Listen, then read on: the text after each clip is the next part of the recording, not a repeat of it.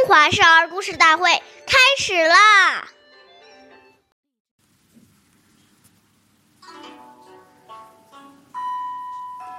亲有疾，要先尝，昼夜侍，不离床。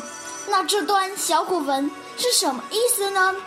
父母亲病了，吃的药自己先尝一尝，看看是不是太苦、太烫，并且应日夜侍奉在他们的身边，不能离开一步。岁月易流逝，故事永流传。大家好，我是中华少儿故事大会讲述人张恩宇。我今天给大家讲的故事是汉文帝弑母第十二集。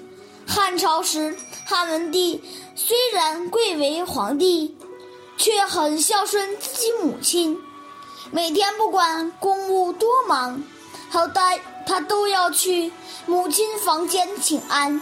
有一次，文帝的母亲病了，汉文帝日夜精心服侍，一步也不曾离开母亲床前，从未睡过一个安稳觉。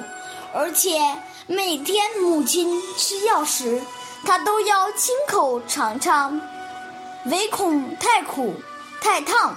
人们常说“久病床前无孝子”，但汉文帝侍奉母亲却长达三年之久。他的故事被传为千古佳话。汉文帝重德治，兴礼仪。注意发展农业，使东汉社会稳定，人丁兴旺，经济得到恢复和发展。他与汉景帝的统治时期被誉为文景之治。下面有请故事大会导师王老师为我们解析这段小故事，掌声有请。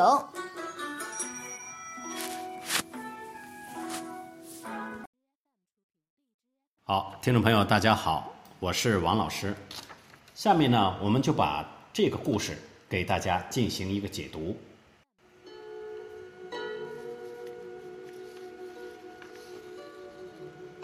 我们想一想，当子女生病时，做父母的恨不得自己去替孩子生病，用心血的付出是世上少有的。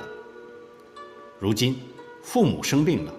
最需要自己的子女在身边陪伴、照顾起居，我们岂能因为工作太忙或没有时间，就放弃这种尽孝的机会呢？所谓树欲静而风不止，子欲养而亲不待，故行孝当及时，错过机会将是终身的遗憾。等父母过世后。才想到要奉养父母，那时就悔之晚矣。孝亲不是难事，只要我们肯承担，只要我们真正升起对父母的报恩之心，就没有做不到的事情。感谢大家的收听，我们下期节目见。我是王老师。